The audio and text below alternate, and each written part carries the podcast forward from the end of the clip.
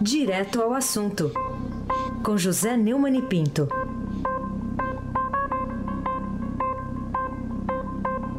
Será que ele vai fazer alguma imitação hoje? Estou curioso aqui. Bom dia, Neumann. Bom dia, Raíssen Abac. Bom dia, Camila Tulinski. Bom dia, Almirante Nelson. Oi. Bom dia, Ana Paula Niederhauer. Bom dia, Emanuel Bonfim. Bom dia, ouvinte da rádio Eldorado, FM 107.3, Raíssen Abac. Muito bem. Ontem em Curitiba, não foi no Maracanã, teve Fla-Flu. Quem ganhou, Flamor ou Flula? Vou começar esse comentário com a devida licença sua e de nossos ouvintes com um lugar comum. Os vencedores fomos todos nós, porque tivemos reforçada a ideia, há algum tempo ameaçada, de que estamos num estado de direito e a lei e a ordem em Curitiba se impuseram.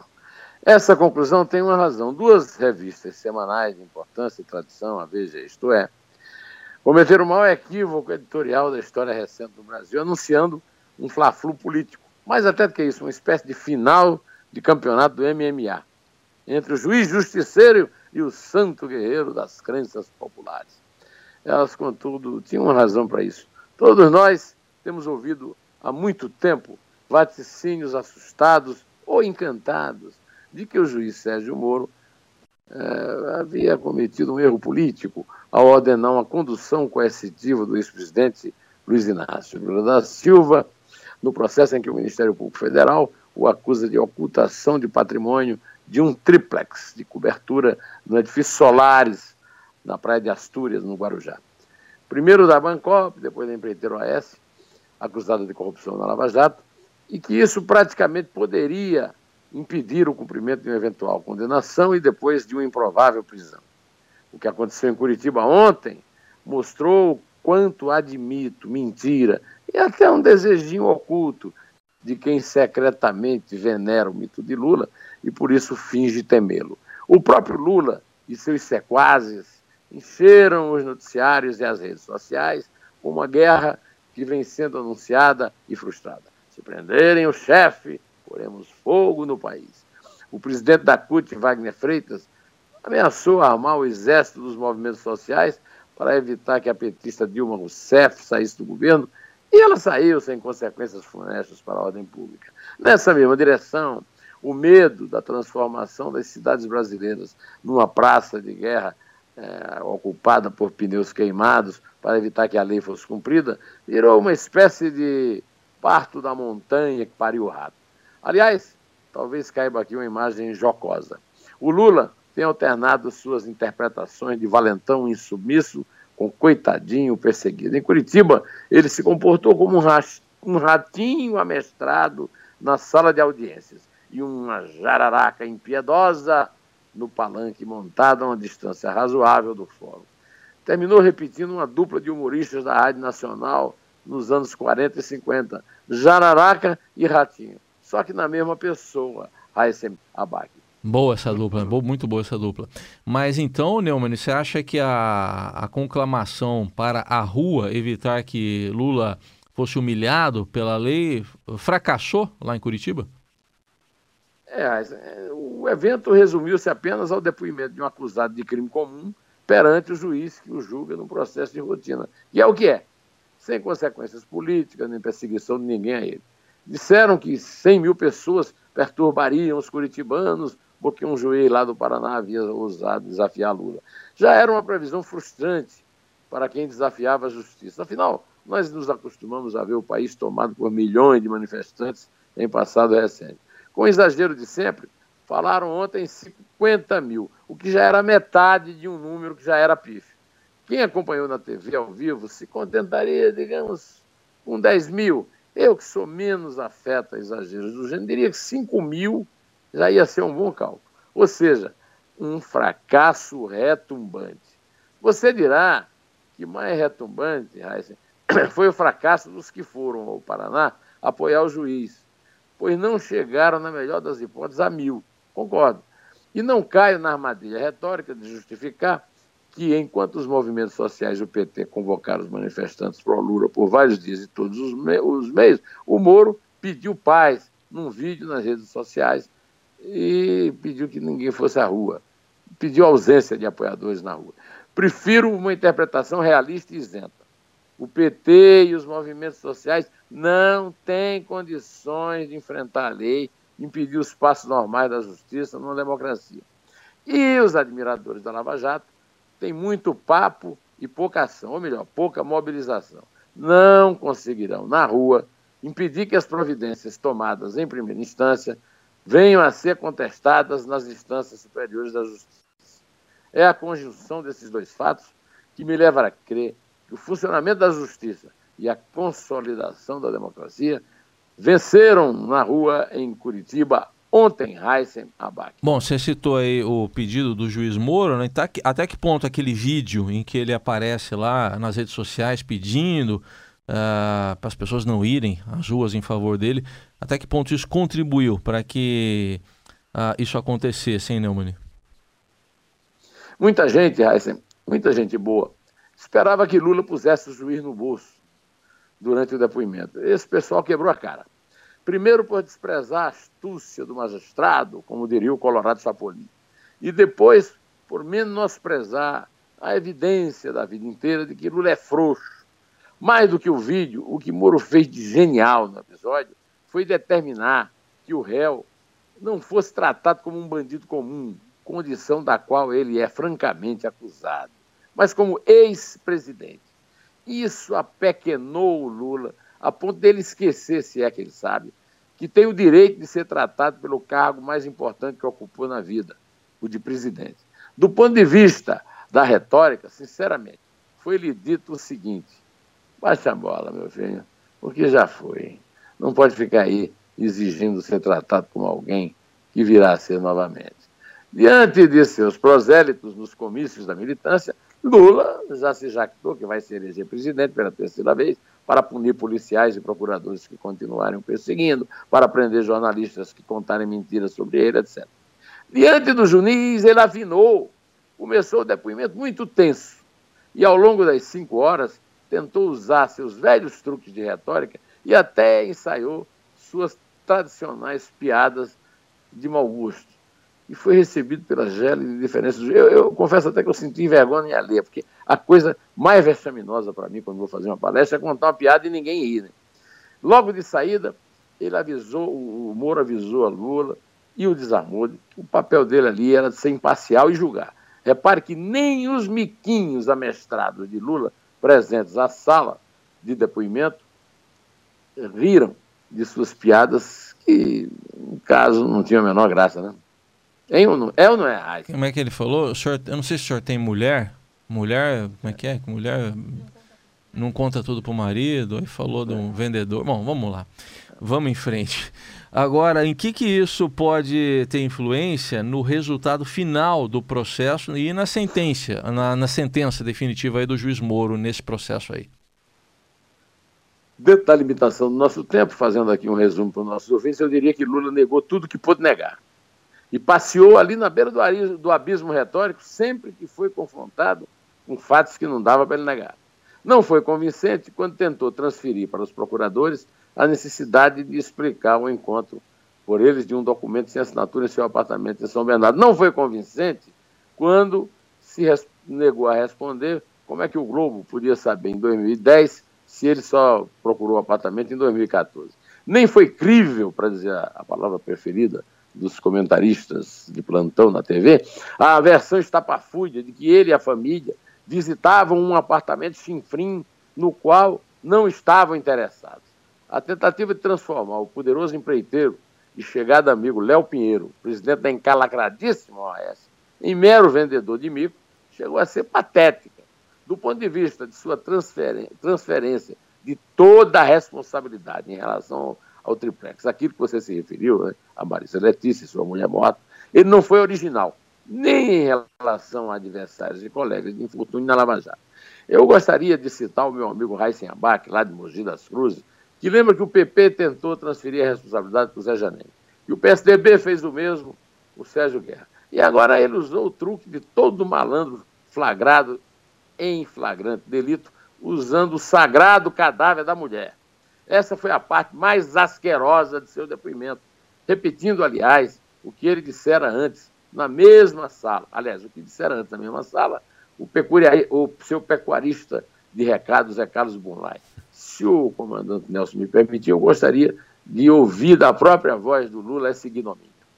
Como eu considero esse processo ilegítimo uhum. e a denúncia uma farsa, eu eu eu tô aqui em respeito à lei, em respeito à nossa Constituição, mas com muitas ressalvas com o comportamento dos procuradores da Lava Jato. Perfeito, mas essa oportunidade que o senhor tem de se defender é esclarecer essas questões, certo? Então, eu vou pedir um pouco de paciência para o senhor ex-presidente. Eu tenho paciência, que perguntar coisa para mim de uma pessoa que já morreu é muito difícil. Sim, eu imagino. É, é muito difícil.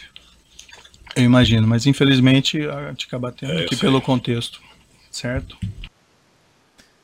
Olha, diante de tudo que lhe aconteceu, né, recorrer ao truque de advogado de porta de cadeia, de passar a culpa toda para a mulher morta, depois de ter dito que era difícil para ele responder sobre ela, podia ter sido evitado. Espectadores de estômago frágil podem ter perdido parte do depoimento vomitando no banheiro. Os de estômago de avestruz, como eu, concluímos que sua fé na própria capacidade de mentir é insuperável. Essa vileza tornou-se manchete do Estadão e da Folha e o expôs como malandro campainha, aquele que anunciou o assalto tocando a campainha na casa do assaltado. Viu, Raíssen Abac? E teve mais alguma escorregada que você tenha observado, Neumann? Eu detesto repetir, eu não disse, juro. Mas é, vai ser inevitável que eu lembre que no dia em que Renato Duque, ex-diretor de serviço da Petrobras, é, depois, é, contando os encontros marcados é, com o Lula, é, eu postei no Twitter que mudou completamente o status do ex-presidente no processo. É, o encontro foi marcado, segundo o Renato Duque, por outro multicondenado, João Vacari, para tratar de contas no exterior. Até agora, 192 pessoas comentaram no Twitter, quase 2 mil retuitaram, 3.500 curtiram. Eu uso esse número não é para me mostrar, como dizia minha avó, mas para mostrar o que eu escrevi. Depoimento de Renato Duque, a pá de cal nas fantasias mirabolantes, da honestidade ímpar do multirréu da Lava Jato. Bye bye, lábia de Lula. É óbvio, todo mundo pensa isso, muita gente mais concluiu isso, à exceção dos militantes e miquinhos amestrados. É, a, a tentativa de continuar mentindo, sem contudo desafiar o encontro na condição de ex-presidente da República, com ex-diretor da Petrobras, por indicação do tesoureiro do PT, réu na Lava Jato, foi muito bem traduzida no título dos destaques da primeira página do portal do Estadão, que eu li hoje cedo. Em depoimento, Lula se contradiz sobre relação de Vacari com Duque. Bem resumido. É muito e é grave, mas infelizmente para eles, é, é para ele, é apenas uma das muitas contradições que essa contradição expõe no resto da retórica dele. Um dos absurdos que ele disse cinicamente é que desde que assumiu a presidência deixou de ter relações com o PT. Por que então atendeu a sugestão de Vacari, tesoureiro do PT, para se encontrar com o Duque? Da série infindável de não, que disse no depoimento, outro absurdo foi esse recurso que usou para tentar se eximir de qualquer responsabilidade na Petrobras. A respeito das indicações que ele disse que não fez para a Petrobras, podemos também ouvi-lo na própria voz, porque eu não estou com garganta para imitá-lo, viu? Ah, é?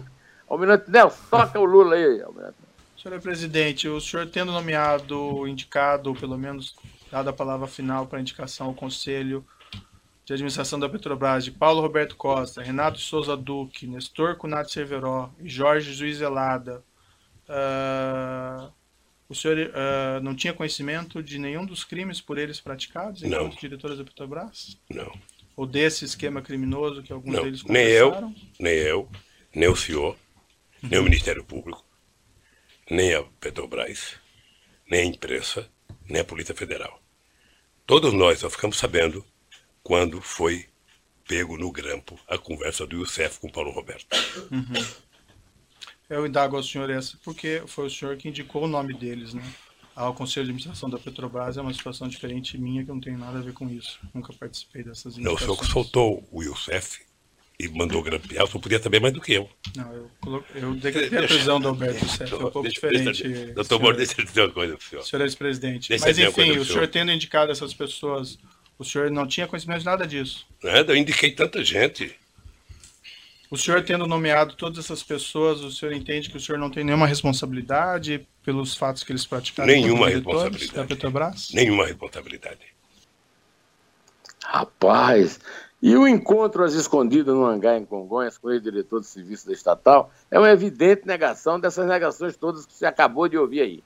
O malandro se enrolou na própria malandragem e a lábia se mostrou incapaz de desmanchar os fatos, ao contrário do que imaginam os seus adoradores, tantos que foram a Curitiba quanto os que se escondem e manifestam secretamente a sua adoração por meio de falsos temores. Quando terminou, Cristiano Zanin, o advogado de Lula, disse que o depoimento foi um bombardeio e produziu prova zero. Como diria o compadre Washington, meu amigo Heisen, não sabe de nada o inocente. foi compadre Washington, hein? Oh, você falou aí em, em Jararaca Ratinho, né, Você descreveu o Ratinho no fórum e a Jararaca na rua. É, colheu frutos na rua, aí a Jararaca? É, Para a gente encerrar essa nossa conversa aqui, eu te diria que o que se viu ontem em Curitiba foi a repetição do estrondoso fracasso do PT nas urnas nas eleições municipais de 2014. Dilma, que ameaça se candidatar a cargos públicos em 2018, tudo indica que ficará restrita a ser merendeira de escola, como previu o seu amiguinho Ricardo Lewandowski, aliás, amiguinho do Lula, coitadinha. Nem foi percebido do avião de carreira, enfim, teve coragem de tomar. Os mandatários petistas que acorreram em socorro ao Lula não são mais capazes sequer de garantir os próprios mandatos e, em consequência, seu foro privilegiado. Como a própria sucessora Dilma falou pouco antes do resultado do seu impeachment, ela virou apenas uma carta fora do baralho. Se o PT continuar apostando nesses delírios persecutórios do único líder que tem no momento, logo, logo ocupará outros lugares à mesa nesse nesse jogo de madama. Pelo estrago que os desgovernos de ambos provocaram na economia, é pouca punição, viu, Ais? Se alguém tiver alguma dúvida, está convidado a perguntar o que acham os 14 milhões e 200 mil desempregados. E, infelizmente, aos milhões dos que ainda estão fadados a perder os empregos. E já que falamos tanto em Sérgio, Sérgio Moro, é, Sérgio Guerra e, e Sérgio. Tudo que é Sérgio aí, vamos ouvir o Sérgio Porto, Stanislau Ponte Preta, introduzindo, introduzindo uma versão premonitória do que seria o depoimento de Lula em Curitiba. O samba do crioulo doido com o quarteto em si. Só na caixa, Almirante. Este é o samba do crioulo doido a história de um compositor que durante muitos anos obedeceu o regulamento e só fez samba sobre a história do Brasil. E tome de inconfidência, abolição, proclamação, Chica da Silva e o coitado do crioulo tendo que aprender tudo isto para o enredo da escola. Até que no ano passado escolheram um tema complicado, atual conjuntura. Aí o crioulo endoidou de vez e saiu este samba. Foi em Diamantina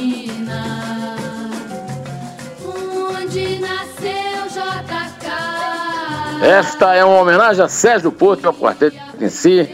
E vamos contar a nossa saída. Aí, sem abaixo. Vamos lá, é três. É dois. É um. Té.